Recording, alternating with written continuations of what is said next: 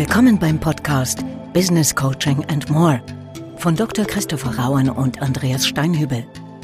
Informationen und Inspiration für Coaching-Profis und alle, die es werden wollen. Mein Name ist Christopher Rauen. Und mein Name ist Andreas Steinhübel. Wir arbeiten beide seit über 25 Jahren als Business Coaches und sind ursprünglich Diplompsychologen. Und mit diesem Podcast wollen wir unsere Erfahrungen rund um das Thema Coaching teilen und auch ein wenig über den Tellerrand hinausblicken. Und heute wollen wir uns über Narzissmus, Umgang mit Narzissten im Coaching unterhalten. Und ich gehe mal direkt auf eine Sache ein, ähm, weil wir das sehr häufig auch gefragt werden, auch gerade in unserer Ausbilderrolle. Ähm, wie häufig kommt das eigentlich vor? Und äh, ich mache mal so äh, einen Erfahrungswert aus, aus der eigenen Praxis wenn wir davon ausgehen, dass äh, Management und Top-Management auch immer ein Stück eine Selektion in sich trägt, ähm, ist die Wahrscheinlichkeit aus meiner ganz subjektiven persönlichen Sicht erstmal sehr deutlich da, sehr deutlich erhöht, mit einer ähm, narzisstischen Persönlichkeit in Kontakt zu kommen. Äh, und wir führen gleich ein bisschen genauer aus, was heißt eigentlich Narzissmus, welche Abstufungen gibt es aber äh, zumindest nochmal so aus meiner eigenen Praxis, ja, ähm, ich kenne die Arbeit äh, mit narzisstischen Persönlichkeiten. Äh, Christopher, wie ist das bei dir? Hast du schon mal Narzissten im weitesten Sinne im Coaching erlebt? ja, muss ich ganz deutlich sagen. In unterschiedlichsten Ausprägungen trifft man natürlich in unserem Job auf Narzissten, wenn man mit Führungskräften arbeitet. Ähm, ich sage ja immer so ein bisschen spaßhaft, boshaft, dass im Grunde genommen die Assessment Center für Führungskräfte eigentlich äh, Narzissmus-Auswahl-Center genannt werden müssten. Oh ja. Ja. Weil häufig genau die Eigenschaften ausgewählt werden für Führungskräfte, die eben Narzissten halt auch sehr stark halt verkörpern. Und ähm, das und natürlich ein starkes Wollen, um eine Position, die Sichtbarkeit mit sich bringt, und das sind natürlich Führungspositionen, führt häufig dazu, dass eben solche Personen eben auch in Führungspositionen, in führenden Positionen halt landen. Ja. Und ja. Äh, das natürlich auch verstehen, sich gut zu verkaufen, weil das ist ja das Kernelement des Narzissten. Er kann sich nach außen gut darstellen. Er hat natürlich diesen selbstverliebten, aber teilweise durchaus charmanten und überzeugenden Stil im Umgang mit anderen Menschen, hat ein entsprechendes Anspruchsdenken natürlich, ähm, ist aber im Grunde genommen jemand, der zwar Empathie vorheucheln kann, aber nicht wirklich Empathie halt empfindet, weil ihm oder ihr die Bedürfnisse anderer Menschen letztlich egal sind. Und das in Kombination mit dem Thema Neid und Rachsucht Narzissten neigen ja sehr stark zum Thema Rache und können überhaupt nicht mit Kritik halt umgehen. Das heißt, man kann einen Narzissten sehr schnell halt auch daran erkennen, ähm, geht diese Person mit Kritik um, kann konstruktive Kritik halt annehmen oder ist jede Form von Kritik eine persönliche Kränkung. Und wir kennen ja aus der Therapie den Sinnspruch, Gott vergibt einen Narzisst nie. Also eine noch so kleine Kränkung eine noch so kleine Kränkung, die wird ein Narzisst sich auch 30 Jahre später noch daran erinnern, dass jemand mal das und das zu ihm in der und der Situation halt gesagt hat und äh, was für einen Außenstehenden eher befremdlich wirkt. Äh, das quält den Narzissten in seiner Seele, die ja letzten Endes davon geprägt ist, dass er innen drin sich ja eher klein fühlt äh, und minderwertig fühlt und deswegen sich nach außen umso mehr aufblasen muss, um das zu überkompensieren. Das quält den Narzissten so stark, dass er natürlich mit Fantasien, mit Größenfantasien, mit Fantasien von Macht, von Brillanz, von Schönheit, von idealer Liebe äh, gerne sein Leben halt anreichert, von sich selbst natürlich bewusst annimmt, wäre was ganz Besonderes, hätte ganz besondere Fähigkeiten und die Menschen natürlich auch Bewunderung brauchen äh, und ein ganz grandioses Verständnis von ihrer eigenen Wichtigkeit halt entwickeln. Die fahren nicht mit dem Auto äh, wie jeder Popel zur Arbeit, sondern die müssen natürlich mit dem Hubschrauber fliegen. Ähm, darin kann man schon sehr viel halt erkennen. Und äh, im Grunde genommen könnte man ja sagen, naja gut, dann sind die Leute halt vielleicht nicht so empathisch und vielleicht sind die jetzt auch ein bisschen rachsüchtig, aber die verstehen ja auch gut den Job zu machen. Wo ist das Problem? Ja, ja. Und da muss man natürlich klar sagen, ja, ähm, jemand da, der dafür sorgt, dass in seinem Umfeld keine Kritik mehr geäußert wird und der höchstwahrscheinlich eher schwache Leute um sich herum schart in, in wichtigen Positionen, weil er vor denen keine Angst haben muss, kritisiert zu werden, äh, der wirtschaftet natürlich auch eine Organisation äh, relativ schnell halt herunter greife noch mal so einen Punkt auf und wir, wir versuchen ja gerade so dieses, dieses Thema jetzt so von verschiedenen Seiten noch mal zu packen. Also das eine ist, ich will so aus meiner Sicht noch mal unterstreichen, also die Währung für den Narzissten ist Bewunderung, Bewunderung, Bewunderung. Ja, ähm, und äh, wir bleiben vielleicht mal für einen Moment so bei, bei diesem Bild äh, und äh, nutzen mal so dieses Bild vielleicht auch bewusst in einer, in einer Vollausprägung. Ähm, und ähm, das kann nie genug sein. Ich habe mal so ein Bild äh, mitbekommen, was, was, mir sehr geholfen hat. Für Narzissten ist äh, das Thema Bewunderung so, wie wenn du äh, an der Nordsee ein Loch buddelst und Wasser reinschüttest das Loch wird äh, nie äh, voll bleiben, sondern es läuft immer ab. Das heißt, es muss immer wieder eine neue Bewunderung kommen. Und die Bewunderung kann natürlich äh, durch bestimmte Statussignale, Symbole unterstützt werden. Aber ihm geht es dann weniger um das Statussymbol selbst, sondern um die Bewunderung für etwas. Und da sind wir eben auch sehr stark dabei und ähm, ganz bewusst nochmal aufgreifend, auch so das Thema in Change in Organisationscoaching reingeblickt. Ähm, diese Menschen sind aus meiner Sicht, sage ich auch sehr deutlich, Gift für alle Entwicklungen, die kooperatives Miteinander unterstützen, die Selbstverantwortung unterstützen und vor allen Dingen die Fehlermanagement und eine offene Fehlerkultur äh, zulassen wollen. Weil äh, ein Fehler ähm, zu machen ist schon schlimm genug für den Narzissten. Dafür kritisiert zu werden, sogar eine kritische Frage zu bekommen, führt automatisch zu einer tiefen, tiefen inneren Verletztheit. Und äh, die kann er äh, einmal kompensieren über eine neue, andere Form von Bewunderung oder, und da wird es eben kritisch, wir bleiben mal Moment vielleicht beim kritischen Teil, ähm, da wird es kritisch, indem er den anderen entwertet. Äh, und eine Entwertung kann die unterschiedlichsten Formen haben. Christopher, du hast gerade schon angesprochen. Ähm, das kann Neid, Missgunst, Drohung äh, etc. sein. Und da muss man offen sagen, da kann der Narzisst durchaus auch äh, extrem kreativ sein. Wie grenze ich dann andere aus, die scheinbar für mich eine Bedrohung sind? Also durchaus für Organisationsentwicklung, für das Umfeld ähm, ein sehr kritischer Faktor. Jetzt muss man natürlich der Vollständigkeit sagen, du hast es gerade schon erwähnt, wir reden jetzt natürlich von einem voll ausgeprägten Narzissten ähm, mit Narzissmus als Bedeutung von einer Persönlichkeitsstörung. Also man redet ja in dem Zusammenhang von der sogenannten narzisstischen Persönlichkeitsstörung. Also nicht jemand, der einfach nur ein bisschen eitel ist, sondern wirklich ein Störungsbild mit Krankheitswert halt vorliegt. Äh, und da gibt es natürlich Abstufungen von bis Abstufungen. Wir haben uns jetzt natürlich erstmal für den Anfang gerade so ein bisschen darauf konzentriert, die sehr deutlichen Fälle halt zu schildern. Es gibt ja, muss den Namen nicht mehr erwähnen, ich möchte den Namen gar nicht erwähnen, einen ehemaligen US-Präsidenten, äh, der sich da ja sehr hervorgetan hat, ähm, der der ganzen Welt vorgeführt hat, dass man offensichtlichst, das kann man ja leider gar nicht anders sagen, ähm, unter einer entsprechenden Persönlichkeitsstörung leiden kann und trotzdem sehr viele Bewunderer bis zum heutigen Tag, erschreckend viele Bewunderer halt haben kann. Und äh, ja, letzten Endes eine große Fanbase halt aufbauen kann und Leute wirklich in den eigenen Realitätstunnel mit reinziehen kann.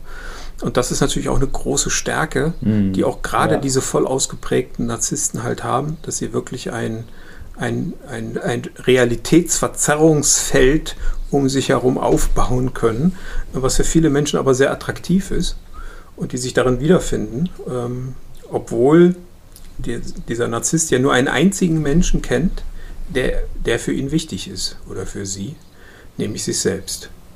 Und in der Konsequenz heißt das natürlich auch, wenn wir es mit so einer Vollausprägung äh, zu tun haben, ähm, dass es Menschen sind, die in einer Beziehung oder in, in jeder Beziehung, in Geschäftsbeziehungen wie auch in privaten Beziehungen, immer ausbeuterisch sind. Das heißt, man wird nie auf Dauer in einer Beziehung sein können mit einem Narzissten, ohne drauf zu zahlen, ohne ausgesaugt zu werden und ausgepresst zu werden und letzten Endes natürlich auch weggeworfen äh, zu werden, ersetzt zu werden.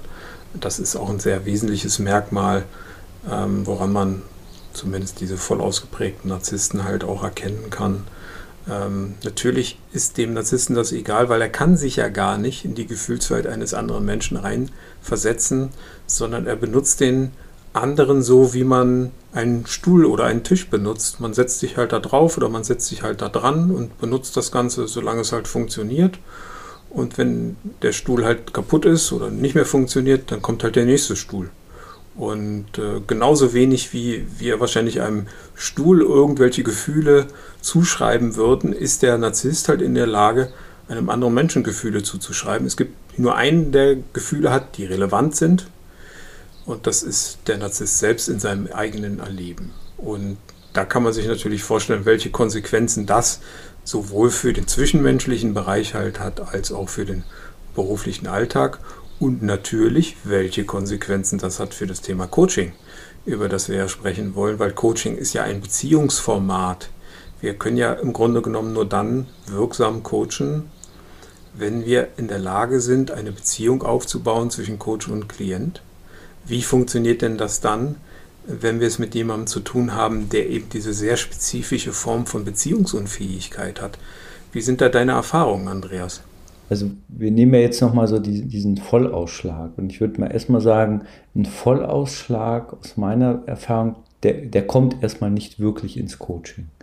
Ähm, es gibt durchaus den einen oder anderen, der Coaching ja mittlerweile als Statussymbol sieht, äh, halte ich aber für un unwahrscheinlich. Aber ich erlebe durchaus äh, Klienten, ähm, ich bleibe mal bewusst jetzt gerade bei, bei dem Begriff Klienten, weil zumindest meine Erfahrung mit Narzissten äh, tendenziell eine männliche ist, äh, was aber nur ein Erfahrungshintergrund ist. Ähm, und äh, ich kenne durchaus den einen oder anderen, den ich als äh, narzisstisch ähm, äh, nicht gestört, sondern als narzisstische Persönlichkeit oder als Persönlichkeit mit narzisstischen Anteilen beschreiben würde. Ähm, und ähm, der Kniff dabei aus meiner Sicht ist, den wichtigsten Kontakt ähm, mit zu unterstützen, nämlich zu sich selbst. Äh, und das geht, so aus meiner eigenen Erfahrung, in einer sehr feingliedrigen Balance aus Sicherheit, ähm, aus Anerkennung, die nicht kippen darf in Bewunderung, äh, weil diese Menschen, also ich habe so den einen oder anderen jetzt mal so vor, vor meinem geistigen Auge, äh, die sind exzellent in der Lage, jemanden für sich einzunehmen. Also auch das ist so, sozusagen eine Gefahr, die ich bei mir äh, erkannt habe also so eine Sogwirkung, jemanden zu bewundern für bestimmte Merkmale, für ein bestimmtes Auftreten, für eine bestimmte Rhetorik. Aber es ist eben etwas, es ist, bleibt immer so dieses Gefühl, der ist nicht wirklich echt, der ist nicht bei sich, der ist nicht gut im Selbstkontakt. Das heißt, ein Teil kann sein, und das ist für mich übrigens so ein kleiner Daumenindikator so für meinen Coaching-Alltag, wenn es mir gelingt, mit jemandem eine Beziehung aufzubauen und diese Person geht in den Selbstkontakt, also hat wirklich ein Gespür, entwickelt ein Gespür für sich, für seine eigenen Anteile, für seine eigenen Stärken, für seine eigenen äh, Potenziale, aber auch für seine eigenen Schwächen, ähm, dann glaube ich zutiefst daran, ist jemand berührbar, ist jemand auch entwickelbar, kann sich jemand selbst entwickeln. Ähm, wenn nicht, ähm, glaube ich auch, ist das dann eher, ähm, um es mal deutlich zu sagen, diagnostisch wertvoll, ähm, dann arbeitest du dich als Coach ab und mühst dich ab äh, und wirst am Ende weggeworfen wie ein gebrauchtes Kaugummi, äh, weil du nicht mehr äh, irgendwie äh, in, in die Welt äh, hineinpasst. Ne? Also es ist durchaus ein schmerzhafter Prozess, äh, wo man sich leicht die Finger verbrennen kann. Das ist zumindest meine Erfahrung. Wie, wie, wie ist es bei dir? Wie, wie, so die, die narzisstische Erfahrung? Ja, man muss sehr vorsichtig natürlich sein, weil wie ich schon sagte, das Thema Kritik natürlich ganz von elementarer Bedeutung ist. Das heißt, jede Form von Kritik verbietet sich im Grunde genommen im Kontakt mit hochnarzisstischen Persönlichkeiten, äh, weil das ja sofort eine Kränkung auslöst und diese Kränkung natürlich jede Beziehungsebene sofort komplett torpediert und dann häufig in der Konsequenz auch Rachsucht halt auslöst. Das heißt, ich muss mich rächen als Narzisst, ich äh, reagiere letzten Endes auf jedes noch so kleine Stöckchen, was man mir hinhält, was Kritik halt ähm, auslösen kann oder Kritik beinhalten kann. Ähm, auch um es den anderen natürlich zu zeigen, dass ich mir das nicht gefallen lasse. Nach dem Motto, ähm, bestrafe einen, erziehe tausend. Ja. Ähm, auch ein sehr beliebtes Motto. Das heißt, solche Menschen führen mit Angst und ähm, sie versuchen natürlich auf der einen Seite entweder Bewunderung zu bekommen, auch von ihrem Coach, ich kenne diese Phänomene, oder auf der anderen Seite, wenn das nicht gelingt, oder noch schlimmer, wenn Kritik sogar kommt, ähm, sofort halt bei den anderen Bedrohung und Angst auszulösen, damit der andere das tut, äh, was man als Narzisst gerne möchte, äh, nämlich letzten Endes diese Bewunderung ähm, ja, zu zollen, wie du es schon formuliert hast, weil das ist die Währung, in der Narzissten halt bezahlt mhm. werden. Das heißt, ist ganz wichtig, da die Grandiosität des anderen zu finden. Jetzt sind wir natürlich aber als Coaches ähm, nicht dazu da, sozusagen einem, einem Menschen, der unter einer Persönlichkeitsstörung leidet, schön zu reden. Das kann ja nicht unsere Aufgabe sein. Und wir sind ja auch keine Therapeuten, wobei man muss halt sagen, äh, Narzissmus ist leider schwer bis gar nicht therapierbar. Ähm, wir haben es aber halt immer wieder mit Führungssituationen zu tun, wo Menschen auch manchmal ja auch unter Führungskräften leiden, die solche narzisstischen Tendenzen manchmal mehr, manchmal weniger stark ausgeprägt halt haben. Das heißt, wir werden um das Thema Narzissmus nicht herumkommen als Coaches. Und eine Erfahrung, die ich in dem Zusammenhang gemacht habe, ist, ähm, dass es sehr wichtig ist, die Coaching-Beziehung in den maximal mittelschweren Fällen, das muss man in dieser Deutlichkeit leider sagen, die Coaching-Beziehung als Prototyp zu nutzen, so einem Menschen neue Beziehungserfahrungen zu ermöglichen. Und zwar Beziehungserfahrungen, ähm, die jenseits von, mhm, mh. von Leistung äh, dem anderen letzten Endes das Respekt zollen, ähm, den Menschen an, anzuerkennen, ohne dass er was Besonderes tut, ohne dass er sich besonders aufbläst, ohne dass er ein besonderes Kunststückchen verbringt oder etwas ähnliches halt macht. Ähm, das heißt, da wirklich auf einer Beziehungsebene den jemandem sagen, ich akzeptiere dich und ich nehme dich so, wie du bist. Mir gegenüber musst du nicht deine Besonderheit zum Ausdruck bringen. Ich werde dich nicht kritisieren, weil ich, nicht, weil ich weiß, dass es letzten Endes zu nichts führt. Ich rede dir aber auch nicht schön, sondern ich zeige dir, dass es auch anders gehen könnte. Und da kann die Coaching-Beziehung eine Art prototypische Beziehung halt werden. Wie gesagt, maximal in den minderschweren Fällen, in den mittleren minderschweren Fällen, äh, wo dann der Klient, wenn er über diesen Reflexionsgrad verfügt, für sich erkennt, ah, das gibt es auch. Ich muss bei meinem Coach muss ich nichts Besonderes tun, um gut ankoppeln zu können, um akzeptiert zu werden, wie ich bin. Ähm, und das kann dann tatsächlich ähm, zu Lernerfahrungen führen, dass die Leute sich auch öffnen, ähm, auch wieder in Kontakt treten, wo vorher einfach nur Verletztheit war, natürlich innen drin, die sie nicht nach außen zeigen können, ähm, um dann eben auch sich selbst tatsächlich wieder zu spüren, was ja die Grundlage dafür ist, halt auch die Gefühle von anderen anzuerkennen. Denn klar, wenn man sich selbst nicht spürt, jedenfalls nicht wirklich, ähm, sondern die ganze Zeit äh, dabei ist, Salzwasser zu trinken, um seinen Durst zu löschen und im Grunde genommen macht das der Narzisst, mm. dann wird es natürlich ja. ganz schwer sein, sowas wie Empathie zu entwickeln. Und das ist selbstverständlich eines der wichtigen Ziele, wobei man da natürlich ganz klar sagen muss, ähm, dass das in einem kurzen Coaching-Prozess im Grunde genommen nicht zu leisten ist, sondern das sind natürlich längere Prozesse und äh, ich persönlich kann auch da nur die Empfehlung geben, dass gerade die Coaches, die noch nicht so viel Erfahrung haben, solche Prozesse möglichst nicht an den Anfang, an den Anfang ihrer Karriere stellen. Ja, kann, kann, ich erstmal nur, nur dick unterstreichen. Ich habe gerade nochmal so, so ein Bild ähm, gedacht. Also manchmal ist Coaching, glaube ich, für jemanden, der narzisstisch äh, veranlagt ist, ähm, wie so eine Tankstelle, weil ähm, die Botschaft dahinter ist ja, du bist hier, wie du bist, völlig in Ordnung. Ja, du musst hier nicht äh, den Zampano machen. Ich werde dich nicht angreifen, das teile ich sehr. Also ich habe auch sehr, sehr schlechte Erfahrungen mit Kritik an Narzissten gemacht, was wir sonst ja als Coaching-Instrument im Sinne von Feedback durchaus auch nutzen, ähm, sondern ähm, andere Perspektiven einzublenden. Wie könnte es noch sein? Wie könnte es anders sein? Was ist eine Sichtweise ergänzend dazu? Und wie gesagt, ich kann das nur noch mal einmal wiederholen und unterstreichen, Selbstkontakt fördern, Selbstkontakt fördern, Selbstkontakt fördern. Ähm, und ich stelle mir das wie ein Schieberegler vor. Das heißt, es gibt die narzisstische ausgeprägte Persönlichkeitsstörung. Machen wir den Schieberegler gedanklich gemeinsam mal nach rechts. Ähm, da sagen wir, glaube ich, beide ganz deutlich, äh, als Coach äh, Finger weg. Äh, das ist nicht coachbar, sondern äh, da können wir eher an Rahmenbedingungen arbeiten. Da können wir vielleicht in Richtung Organisationsentwicklung schauen, aber das ist sozusagen kein Klient, der wirklich in einen Veränderungsprozess einsteigt. Wenn der Schieberegler allerdings ein bisschen weiter nach links, also hier sinnbildlich für geringer ausgeprägt mal gewählt ist, dann ist es möglich, äh, mit den Instrumenten, die wir gerade schon benannt haben, jemanden in den Selbstkontakt zu bringen und dann eben auch empathieförderlich agieren zu können und dann so einen ganz behutsamen Prozess zu nehmen, der aber ähm, wirklich ein bisschen Fingerspitzengefühl, Erfahrung braucht, weil, ähm, ich kann das nur noch mal betonen, das macht auch was mit uns. Ähm, weil äh, wir arbeiten eben mit Menschen, die wirklich so befähigt sind, uns in ihren Sog zu ziehen. Und da müssen wir sehr aufpassen und da wäre ich auch immer wieder dabei, eine notwendige Distanz herzustellen, auch durchaus äh, in die Supervision mal reinzugucken, äh, was macht das mit mir gerade, welchen Teil berührt das bei mir.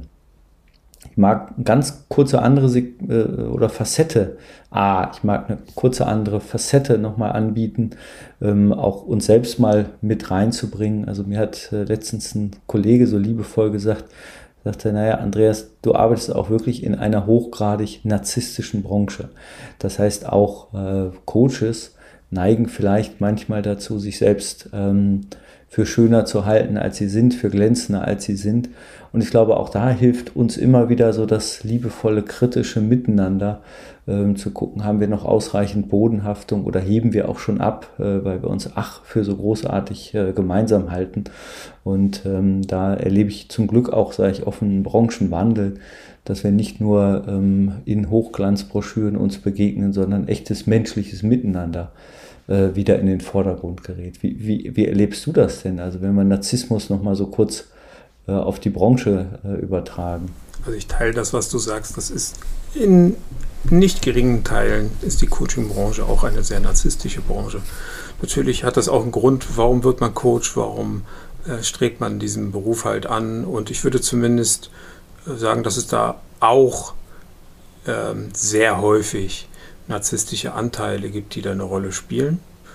Ähm, und äh, grundsätzlich ist natürlich auch kein Mensch letzten Endes davor frei, diese Anteile in sich zu haben. Das ist ja auch gar nicht schlimm, solange das nicht diesen Krankheitswert halt annimmt. Und auch da muss man dann halt wieder schauen, ja, ähm, trifft jetzt hier zum Beispiel ein hochnarzisstischer Coach auf einen hochnarzisstischen Klienten. Das kann nebenbei bemerkt wunderbar funktionieren, in Anführungsstrichen dass sich also ein, äh, zwei Narzissten in ihrer eigenen Großartigkeit gegenseitig spiegeln und äh, sozusagen in Anführungsstrichen eine Freundschaft fürs Leben beginnt. Das ist natürlich keine wirkliche Freundschaft, sondern das äh, basiert ja, wie gesagt, auf sehr ähm, kranken Mechanismen im Grunde genommen. Ähm, oder ob es tatsächlich so eine Konstellation ist, wo der eine sogar Co-Narzisst ist und der den Narzissten dann halt entsprechend in seiner Großartigkeit halt immer wieder unterstützt. Also wir kennen ja auch solche äh, Konstellationen. Ähm, es gibt nicht nur Menschen, die, die narzisstisch sind, sondern es gibt auch Menschen, die gerne in einer narzisstischen Beziehung sind und den Co-Narzissten geben. Also darin aufgehen, den anderen schön zu reden, den anderen zu umschmeicheln, ihn in den Allerwertesten zu kriechen, um es mal sehr deutlich zu sagen. Ja. Ähm, ja. Und ähm, für manche Menschen ist das gar nicht unangenehm, sondern die finden das sogar gut. Und solche Beziehungen zwischen Narzissten und Co-Narzissten äh, können natürlich auch von, von großer und langanhaltender Dauer halt sein, äh, wenn dieses Rollengefüge äh, etabliert ist. Und das gibt es natürlich auch zwischen äh, Coaches und Klienten, sowohl mit gegenseitigem Narzissmus als auch mit Co-Narzissmus äh, wenn dann ganz tolle Führungskräfte glauben, von nur ganz tollen Coaches äh, perfekt und wunderbar gecoacht zu werden, dann haben wir natürlich eher so eine narzisstische Tendenz.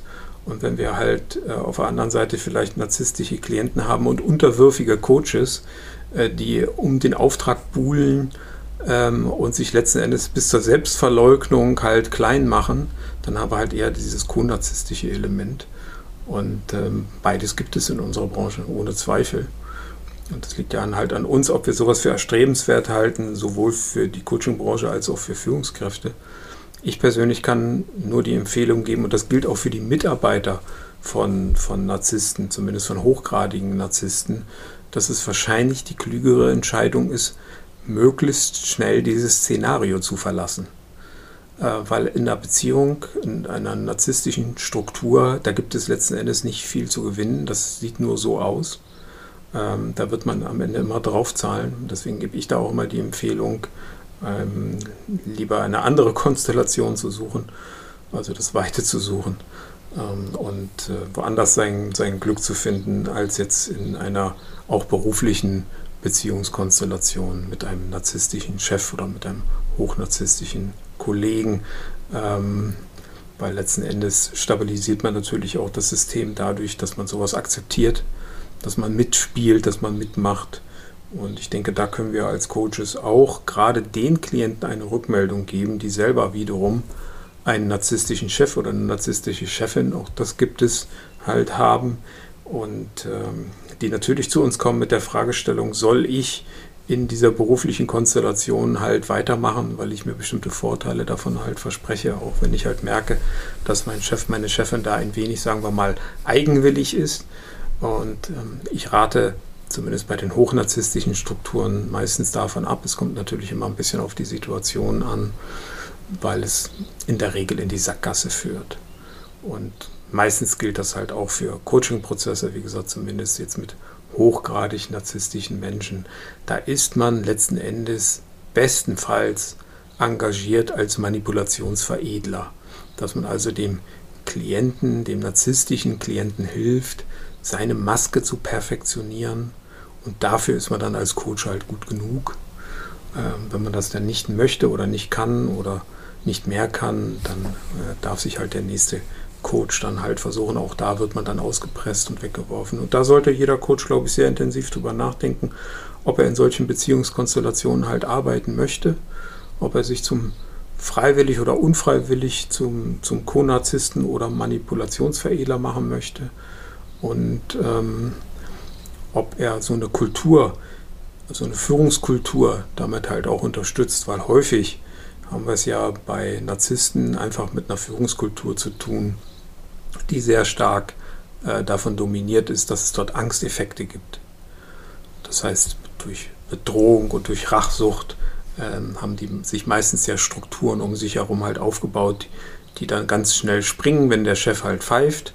Mhm. Ähm, ob das jetzt noch so ein modernes Führungsverständnis ist, da hätte ich dann doch leichte Zweifel, um es mal vorsichtig zu formulieren. Wenn wir mal gucken, vielleicht so als äh, fast als Appell. Ne? Also wenn ich merke, ich bin in narzisstischen Strukturen gefangen, also ich arbeite mit jemandem zusammen, der wirklich äh, nach bestimmten Merkmalen, die wir gerade so indirekt ja beschrieben haben, narzisstische Persönlichkeitsstörungen aufweist, ähm, eher zu gucken, wie kann ich mich selber schützen, wie kann ich den sozialen Kontext äh, variieren äh, und ähm, vorsichtig zu sein äh, mit Kritik, aber es eben auch nicht äh, einfach mit sich geschehen zu lassen. Und äh, wenn wir aus der Coaching-Perspektive gucken, ähm, wenn wir jemanden haben, den wir in der Klientensituation erleben, der narzisstische Anteile hat, Selbstkontakt fördern, Empathie fördern, einen Schutzraum aufbauen, nicht bewundern, ähm, aber unterschiedliche Perspektiven anbieten.